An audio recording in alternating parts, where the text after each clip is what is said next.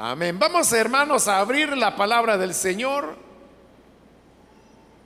Y en esta oportunidad buscamos el Evangelio de Marcos, capítulo número 15. Los días martes hemos estado estudiando el Evangelio de Marcos, versículo a versículo. Hemos avanzado ya bastante, estamos acercándonos al final del Evangelio. Y en esta oportunidad corresponde el capítulo número 15, donde vamos a leer los versículos que quedaron pendientes en la última oportunidad. El Evangelio de Marcos, capítulo número 15, versículo 42 en adelante, nos dice, era el día de preparación, es decir, la víspera del sábado. Así que al atardecer, José de Arimatea, miembro distinguido del consejo y que también esperaba el reino de Dios, se atrevió a presentarse ante Pilato para pedirle el cuerpo de Jesús. Pilato, sorprendido de que ya hubiera muerto, llamó al centurión y le preguntó si hacía mucho que había muerto. Una vez informado por el centurión, le entregó el cuerpo a José. Entonces, José bajó el cuerpo, lo envolvió en una sábana que había comprado y lo puso en un sepulcro cavado en la roca. Luego hizo rodar una piedra a la entrada del sepulcro. María Magdalena y María, la madre de José, vieron dónde lo pusieron. Amén. Hasta ahí dejamos la lectura. Pueden tomar su asiento, por favor, hermanos y hermanas.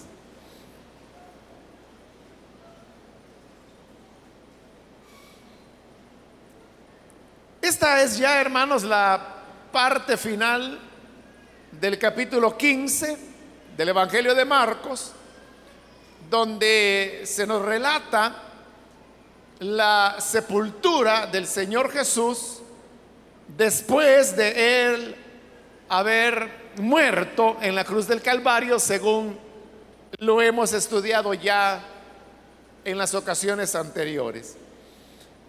El versículo 42 dice que era el día de la preparación, es decir, la víspera del sábado, es decir, el día antes que iniciara el sábado. Y precisamente porque venía el día del reposo, es que al atardecer, dice el versículo 43, que José de Arimatea, quien era un miembro distinguido del consejo y que también esperaba el reino de Dios, se atrevió a presentarse ante Pilato para pedirle el cuerpo de José. Esta es la primera vez que aparece en el Evangelio de Marcos el nombre de José de Arimatea. Y todo lo que sabemos de José es lo que acabamos de leer en este versículo. Porque no se menciona antes de este pasaje y tampoco se le vuelve a mencionar después de este relato. Lo único que sabemos de José de Arimatea, bueno, primero que se llamaba José. En segundo lugar, que era originario de Arimatea, ya que los apellidos normalmente eran eh, derivados de los lugares donde las personas habían nacido o donde habían tenido su residencia. Por eso es que al Señor Jesús le decían Jesús de Nazaret, porque era en Nazaret donde Jesús había vivido buena parte de la vida. Entonces, por decirlo así, su apellido era Jesús de Nazaret. Este era José de Arimatea, porque era originario de Arimatea. Lo otro que sabemos de él es que dice que él era un miembro distinguido del consejo. El consejo al cual se hace ahí referencia era el consejo que estaba formado por los sacerdotes, por los doctores de la ley, por los fariseos. Es decir, que José era miembro de lo que también nosotros conocemos con el nombre de Sanedrín. Entonces, esto significa que el mismo consejo o Sanedrín que condenó al Señor Jesús para ir a la muerte, es el consejo del cual hoy se nos está diciendo que José era un miembro distinguido. Pero luego, además de eso, se nos añade otra característica de José y se nos dice que también él esperaba el reino de Dios. Cuando dice también él, no queda claro a qué se refiere la escritura cuando habla de, de también, es decir, quiénes otros, aparte de José, eran los que formaban ese también. No queda claro en el pasaje.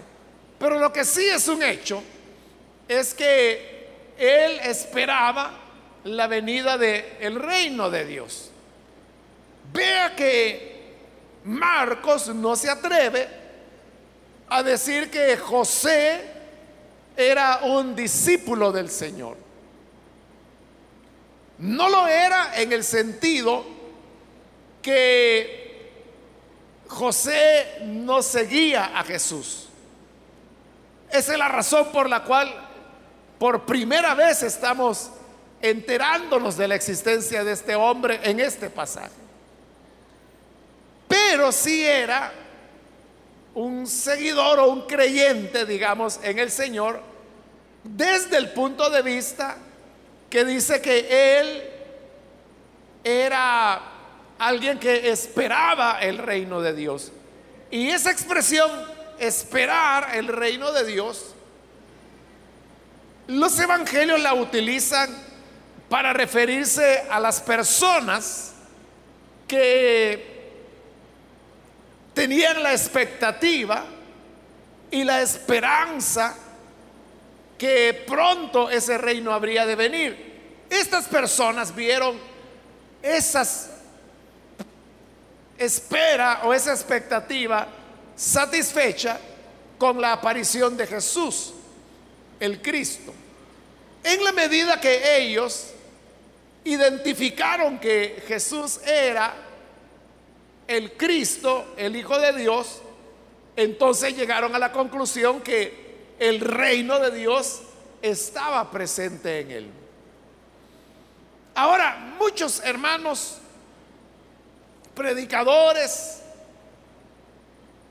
han hecho crítica de José de Arimatea y lo han presentado como una persona que como que no se decidía.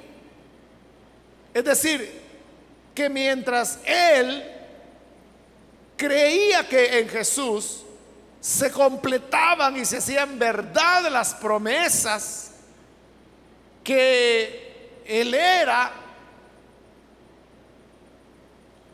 en quien el reino de Dios se hacía concreto. Por otro lado, permanecía siendo parte de el consejo, el consejo que condenó al Señor. Obviamente uno puede entender que José es una de las personas que no estuvo de acuerdo en que se condenara al Señor.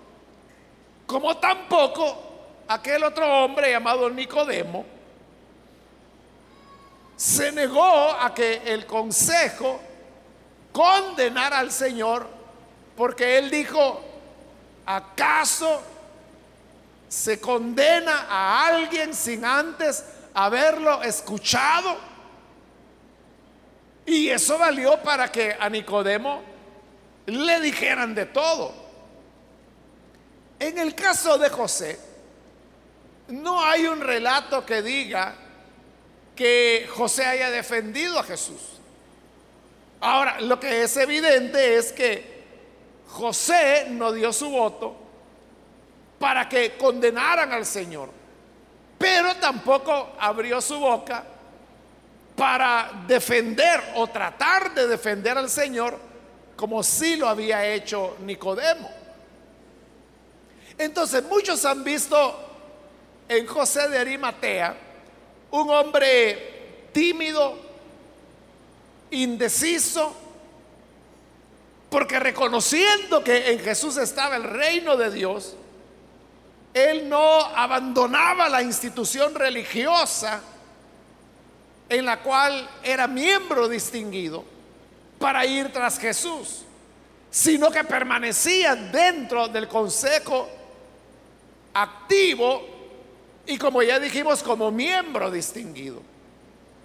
Entonces ven a José de Arimatea como un hombre de doble ánimo, que creía pero que no creía mucho, que seguía a Jesús pero lo seguía de lejos, porque nunca se dice que él haya caminado con Jesús para escuchar sus enseñanzas, para ver las sanidades que hacía, para aprender de él, de ninguna manera. Como algunos dicen, él era un creyente, pero en secreto.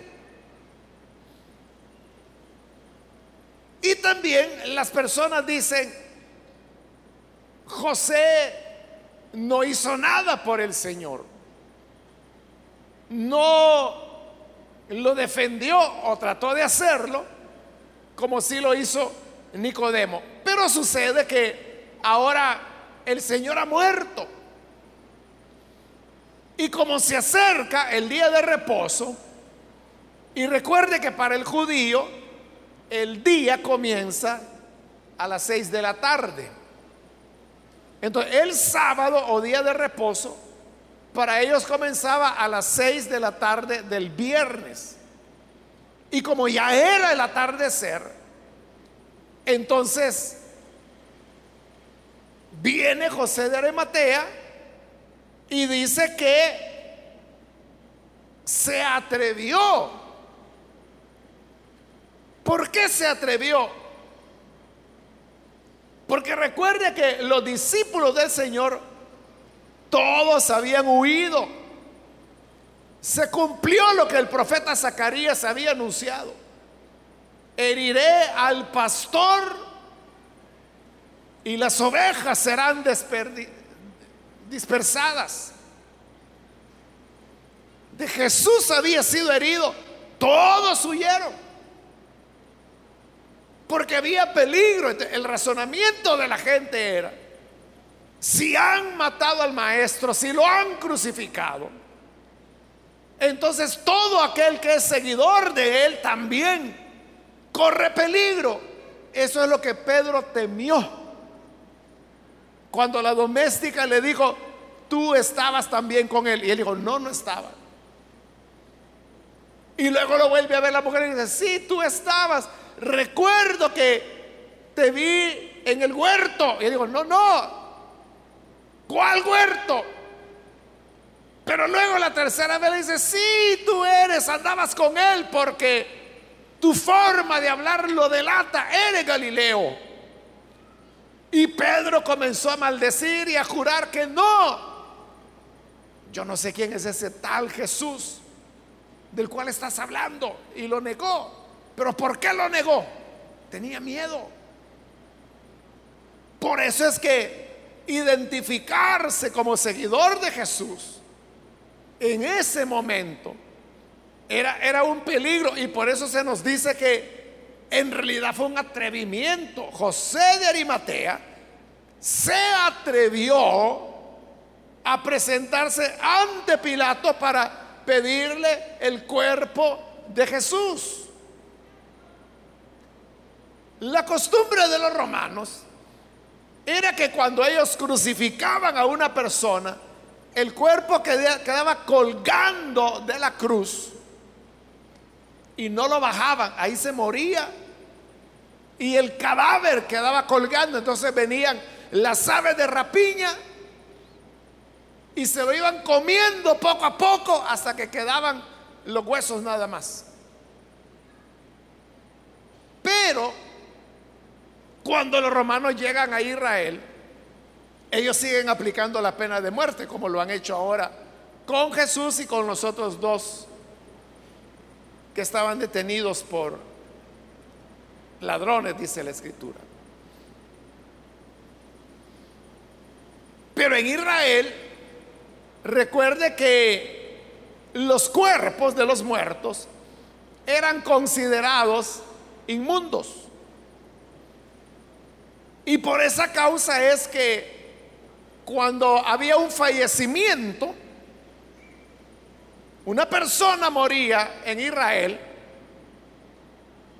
en el momento de morir, la familia lo que hacía era que lavaba el cuerpo, le colocaban especias aromáticas, lo envolvían en una sábana y lo iban a enterrar.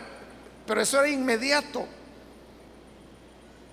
Eso era cosa, hermanos, de de horas del mismo día. No lo dejaban para el día siguiente.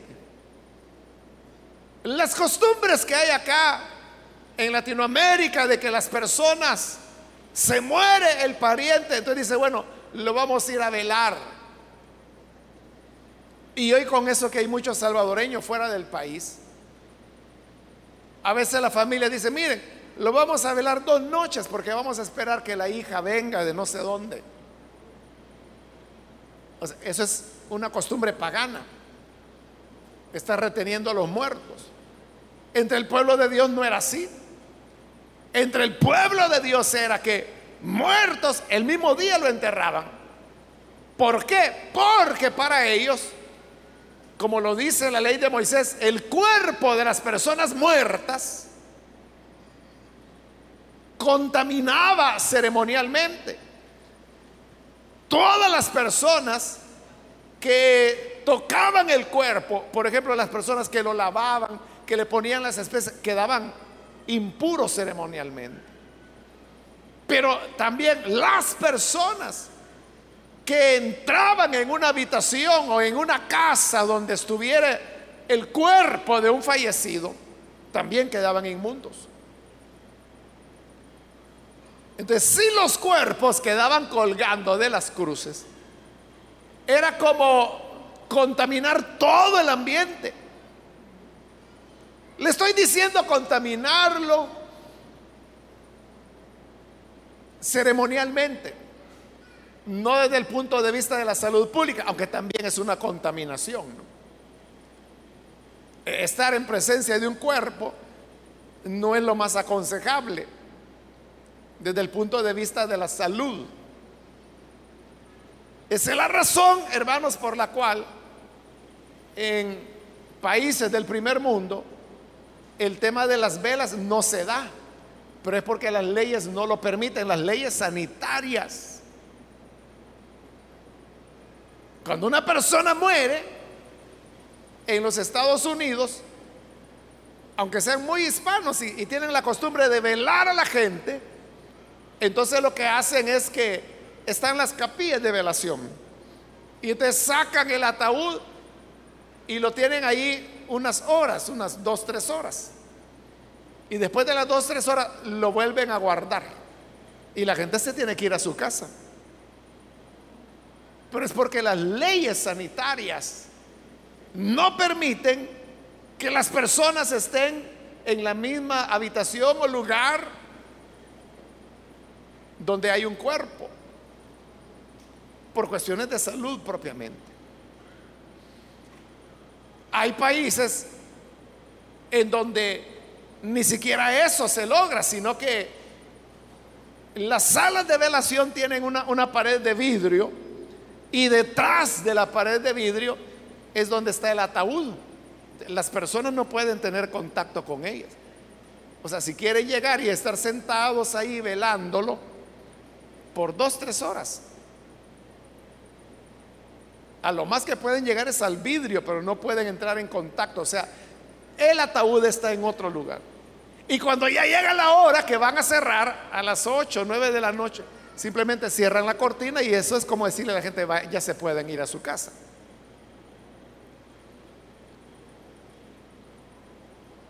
Pero todo es por normas puramente sanitarias.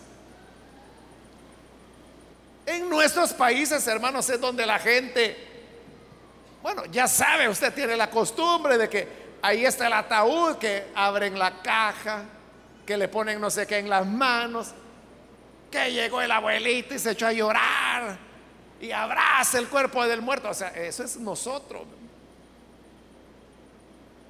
Pero en los tiempos bíblicos, y, y, lo que Dios había dicho a través de Moisés, es que el cuerpo del fallecido debería ser sepultado lo más pronto posible. Por eso es que los romanos en Israel no dejaban los cuerpos colgados, sino que al caer la tarde, los cuerpos tenían que ser quitados. Porque si no se iba a contaminar ceremonialmente todo el ambiente. También se iba a contaminar desde el punto de vista de higiene y de médicos, ¿verdad? Pero como ellos no sabían eso, el punto era ceremonial. De por eso es que en Israel los cuerpos no quedaban colgando de la cruz hasta que se los comieran las aves de rapiña, sino que los bajaban con la caída del sol y los enterraban. Pero recuerde que la persona que moría condenada a la crucifixión, ya lo explicamos eso, perdía todo derecho. Y eso lo vimos con Jesús. Es que lo crucificaban desnudo. Porque perdía hasta el derecho de la ropa que llevaba puesta. Se la quitaban y la rifaban. Se la llevaban. Cuando aparecía alguien reclamando el cuerpo del crucificado, era como darse a conocer. Y por eso dice que fue un atrevimiento el que José de Arimatea tuvo al presentarse ante Pilato para pedirle el cuerpo del Señor Jesús. Ahora, algunos han dicho, hasta que ya estaba muerto, aparece José. Aparte de todas las críticas que ya le he dicho, que se han hecho a José de Arimatea. Pero realmente lo que José de Arimatea hizo fue fenomenal. En un momento cuando todos habían huido. En un momento cuando aquellos que habían andado con el Señor por más de tres años, día y noche, lo han abandonado. Este José que nunca anduvo con él, pero creía en él. En la hora que se necesita sepultarlo y todos tienen miedo, él tiene el atrevimiento de ir ante Pilato y decirle, dame el cuerpo de Jesús. ¿Qué significa esto? No era que José de Arimatea estuviera llegando tarde. Como le decía de algunos predicadores que dicen, ah, hasta que ella estaba muerto aparece. No, él aparece en el momento cuando se necesitaba que alguien apareciera. Y vea cómo son las cosas. Los que habían andado con él, los que hablaban de él, los que prometieron, aunque todos te nieguen, yo no te negaré. Todos esos que hablaban bonito, hoy brillan por su ausencia. Han huido. Pero este que no hablaba, que nunca dijo nada, hoy tiene la valentía de llegar delante de Pilato y decirle, dame el cuerpo de Jesús. Es decir, que hay personas que son muy religiosos, llevan una vida muy de iglesia, pero en la hora decisiva, cuando se necesita hacer verdaderamente algo relevante por la obra de Dios, son las personas que hablan mucho, pero no hacen nada. Pero hay otros que no dicen mucho, pero que cuando se necesita y cuando la cuestión es debido a muerte, ahí están presentes. Pero además de eso, José de Arimatea sabía que él estaba en una posición privilegiada. No todas las personas tenían acceso a Pilato para pedirle el cuerpo. Pilato no iba a recibir a cualquier descamisado que llegara pidiendo audiencia. O sea, tal vez lo iba a recibir, pero una semana después. Pero José de Arimatea sabe que él es miembro distinguido del Sanedrín. Está en una entidad de, de poder, de gobierno, si se quiere decir así. él sabe que tiene acceso a Pilato y sabiendo que él tiene ese privilegio, va, lo aprovecha y entonces le dice, entrégame el cuerpo de Jesús. Cada uno de nosotros, hermanos, tenemos un talento, un don que Dios nos ha dado. Pero también quiero decirle que todos tenemos una hora, que es nuestro momento el momento crítico, el momento cuando le toca a usted, así como le tocó a José de Arimatea. Si usted me pregunta, ¿cuándo es mi momento? Yo no lo sé. No lo sé primero, porque yo no sé cuál es el talento que Dios le ha dado a usted. En segundo lugar, yo no sé cuáles son los las prerrogativas o beneficios que usted goza. ¿Cuál es la posición suya? No la sé. Pero lo que sí sé es que para cada uno de nosotros hay un momento, hermanos, en el cual nos toca jugar un papel decisivo dentro de la obra de Dios. No necesariamente tiene que ser un papel tan notorio o tan sobresaliente como decir que las multitudes verán lo que usted hizo. No. Pudiera ser que lo que hace es algo muy, muy sencillo,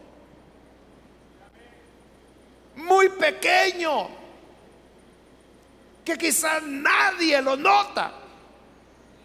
Pero eso que usted puede hacer, como José de Arimatea, que tuvo el atrevimiento de hacerlo. De igual manera, si usted tiene el atrevimiento de ejercer el don que Dios le dio, de aprovechar la oportunidad, la coincidencia de factores que Dios tiene bajo su control, pero que siempre requerirá de parte suya valentía, atrevimiento para hacer lo que solo tú puedes hacer. Es que nadie podía hacer lo que José de Arimatea hizo. Pero él podría haberse acobardado. Él podría haber dicho, bueno, porque ¿sabe lo que hacían los romanos? Como nadie quería relacionarse con los crucificados. Y sabían ellos que a los judíos no les agradaba que dejaran los cuerpos colgando. Entonces, los soldados lo bajaban, pero como nadie se hacía cargo de esos cuerpos, entonces venían y los enterraban en fosas comunes. Y así resolvían el problema. Nunca había un familiar que dijera, mire, deme el cuerpo a mí. Pero hoy se apareció José. Y vea que José no está diciendo, mira, dame los cuerpos, porque recuerda que fueron tres los crucificados. El Señor Jesús y los dos ladrones. Pero él no, no dijo, dame los tres cuerpos. No, él dijo, dame el cuerpo de Jesús. Era una identificación directa con él. Entonces, hermano, hermana, sonará tu hora. Llegará el momento cuando Dios te hablará Llegará el momento cuando tú sabrás que llegó tu turno. Llegó tu momento. Nadie podrá hacerlo en tu lugar. Es a ti a quien te corresponde. Es para este momento que Dios te preparó e hizo de ti lo que eres. Es el momento de despertar, de reaccionar de hacer aquello para lo cual Dios te ha llamado. Eso requerirá valentía. Porque lo fácil y lo cómodo es acobardarse y decir, bueno, si yo me mantengo callado como he sido toda la vida, los romanos lo van a bajar y lo van a enterrar en una tumba común y ya se acabó.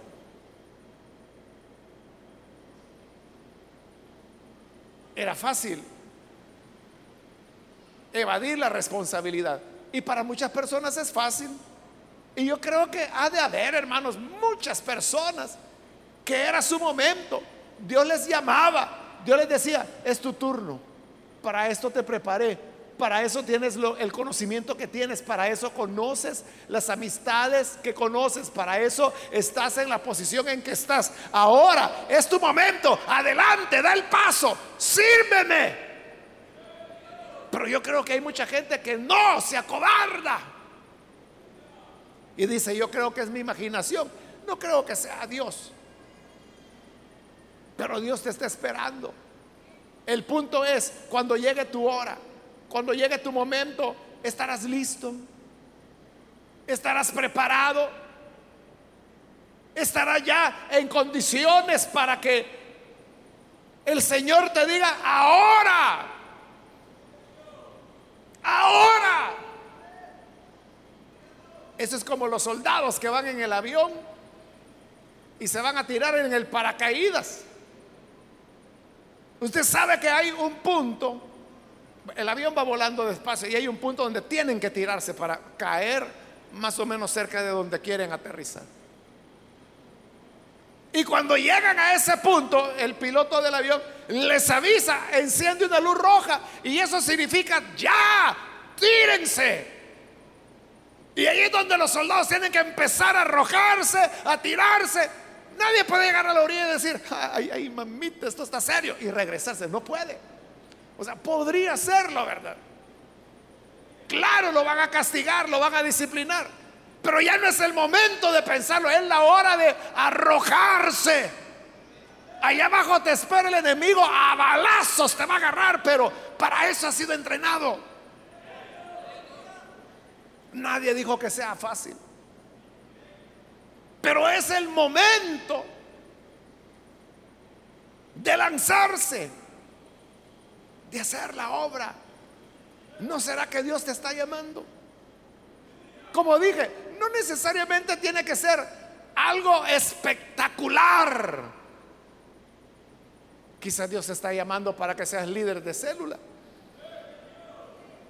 Y eso estás ahí, que, sí, que no. El otro año, hermano, y como ya se acerca el otro año, ¿verdad? Sí, pero yo no dije cuál año. Y, y ahí está, jugando. Pero si llegó el momento, como llegó el momento para, es que mire, ahí estaba Jesús muerto, los discípulos habían huido, como Pedro decía, yo ni sé quién es ese fulano. Y ya atardecía, ya venía el día de reposo, donde ya no se iba a poder hacer un entierro. Entonces ya eran los minutos finales. ¿Y quién lo hacía? Nadie. Entonces dice José de Mateo, yo voy. Y atrevidamente llega delante de Pilato y le dice, entrégame el cuerpo de Jesús.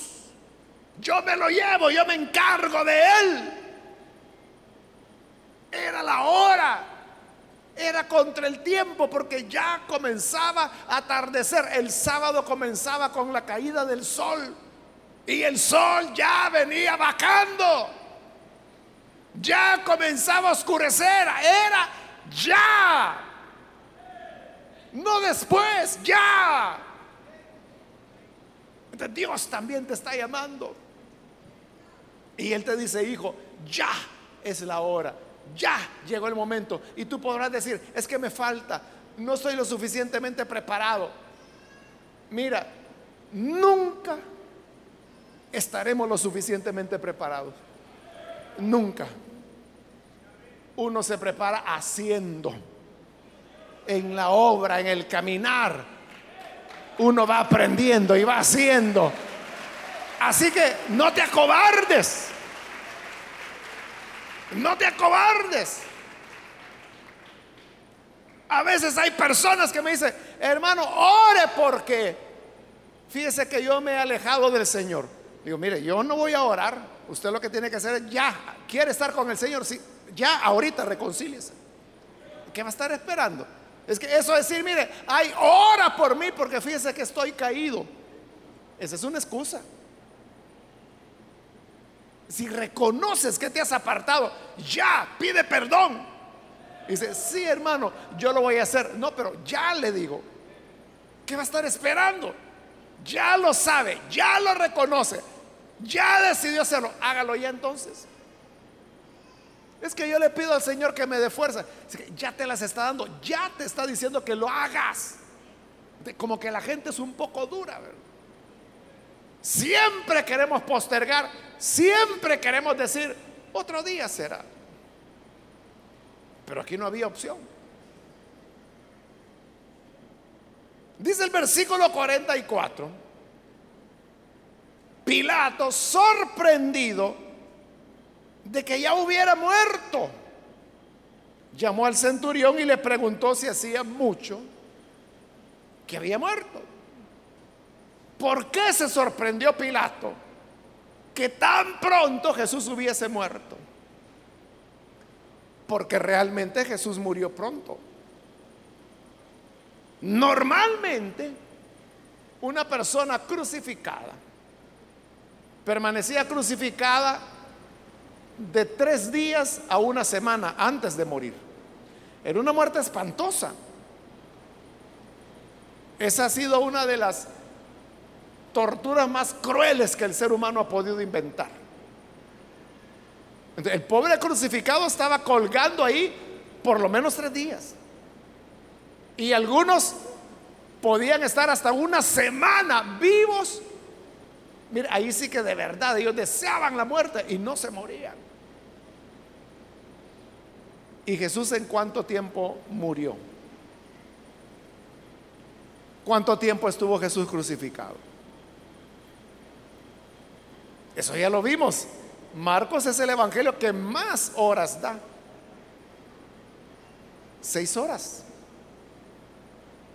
Seis horas.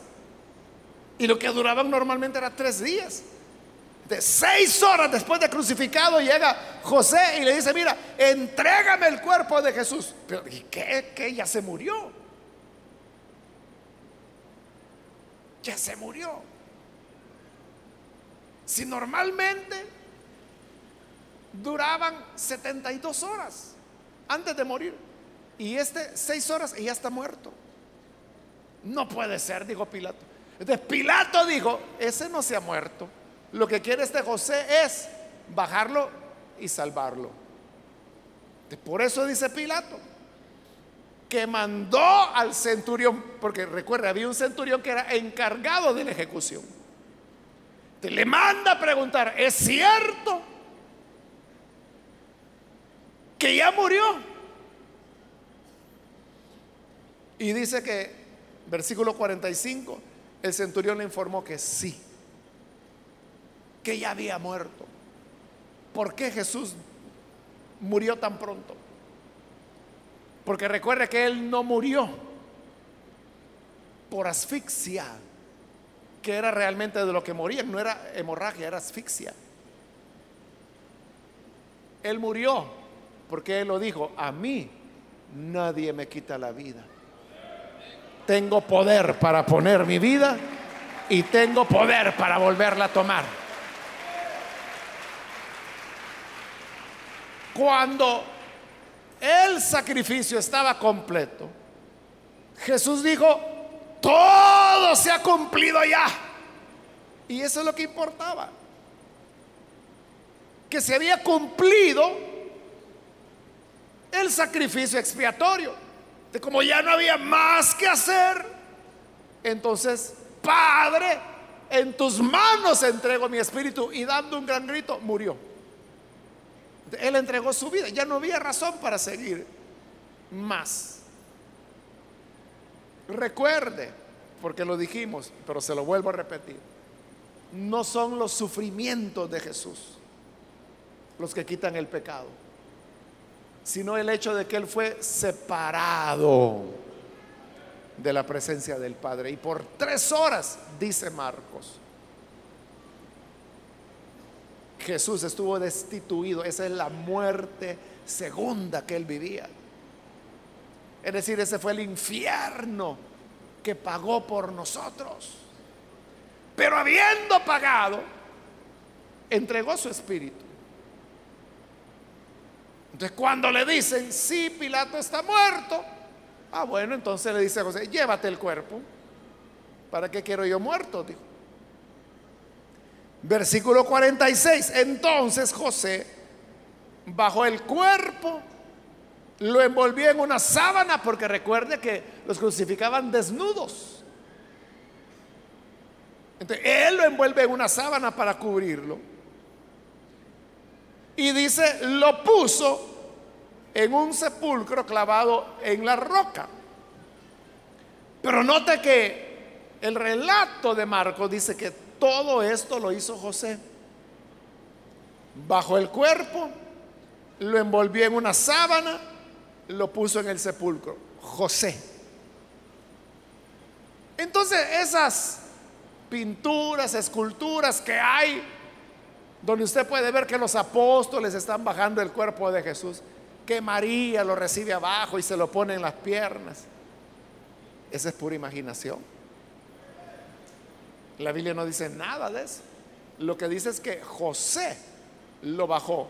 José lo envolvió en una sábana. José lo llevó al sepulcro. Y dice que el sepulcro era tallado en una roca.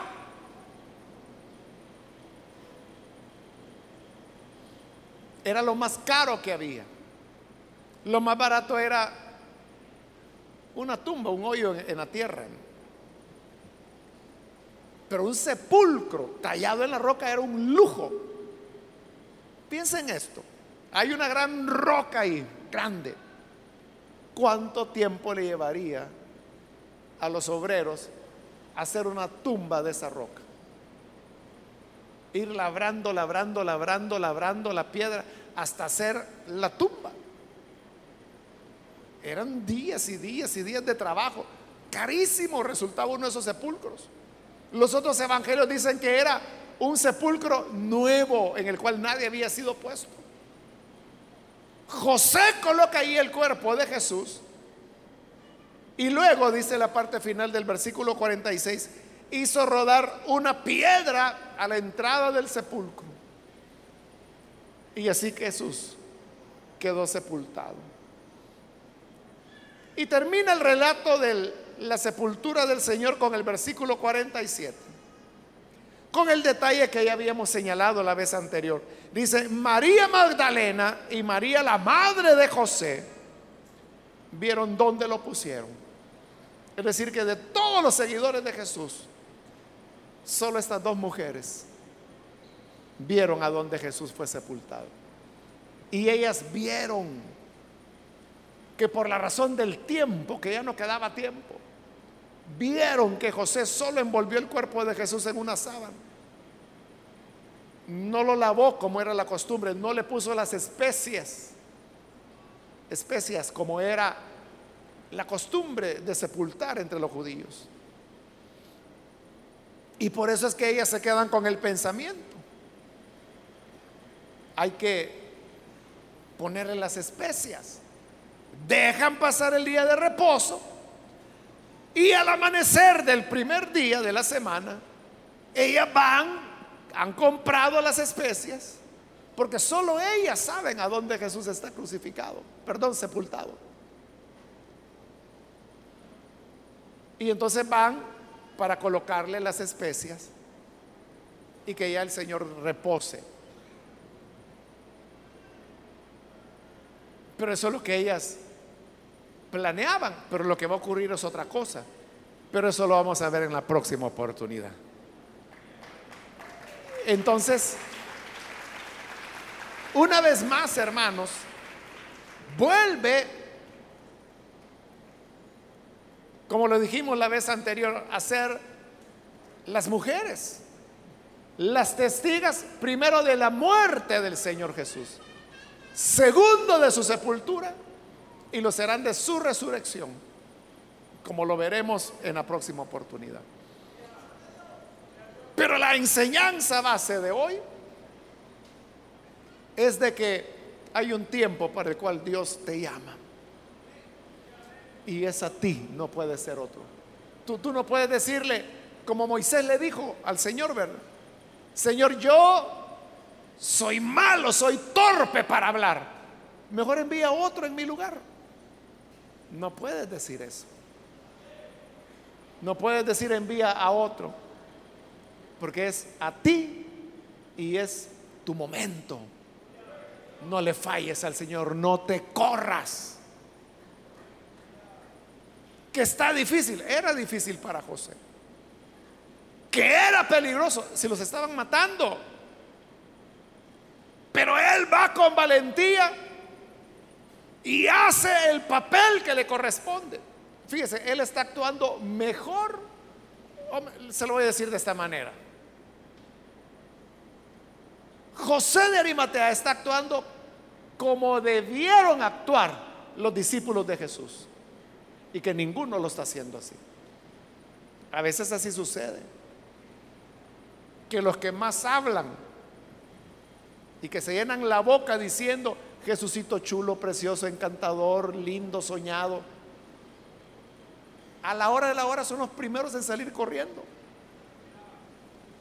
Pero aquellos que la gente puede llamar fríos, indecisos, ese un pie lo tiene en el mundo y el otro en el Evangelio. A la hora de la hora es la gente más valiente.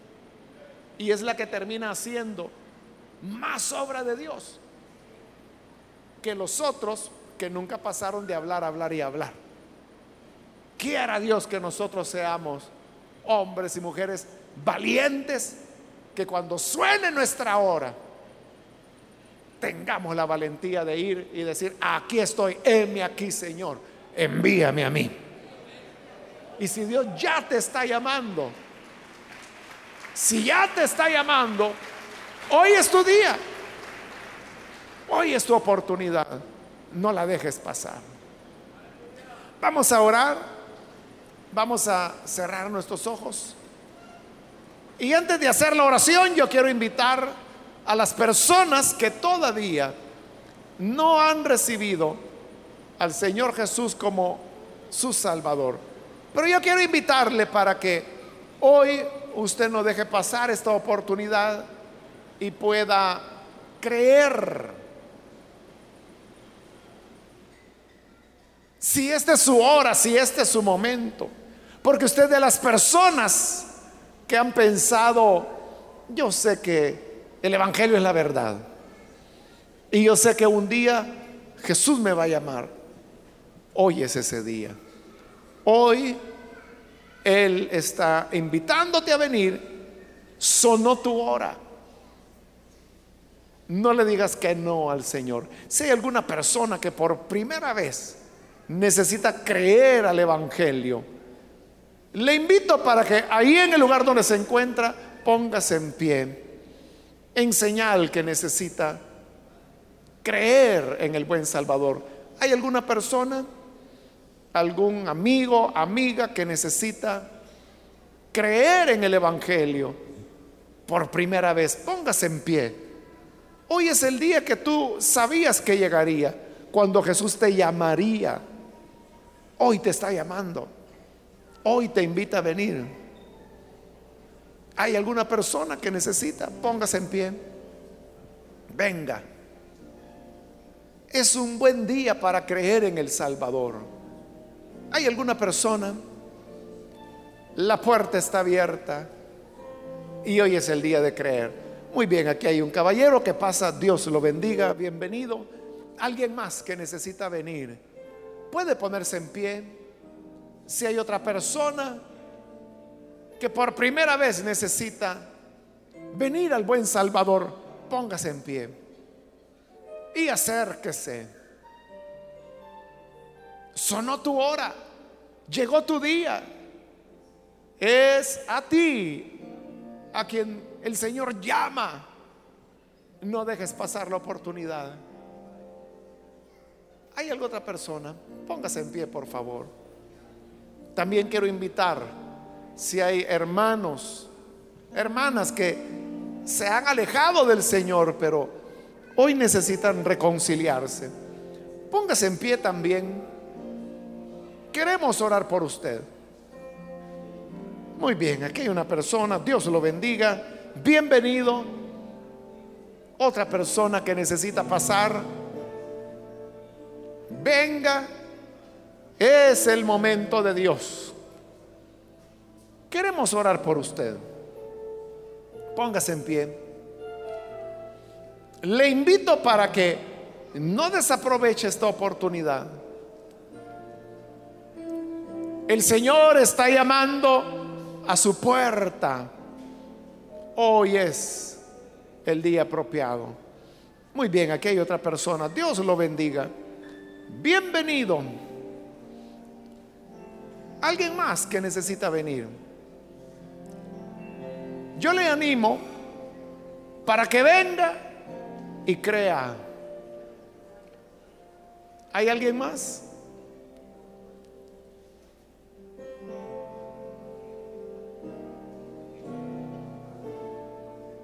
Voy a finalizar la invitación, pero si hay otra persona más que por primera vez necesita venir al Señor o reconciliarse, póngase en pie. Y vamos a orar por usted.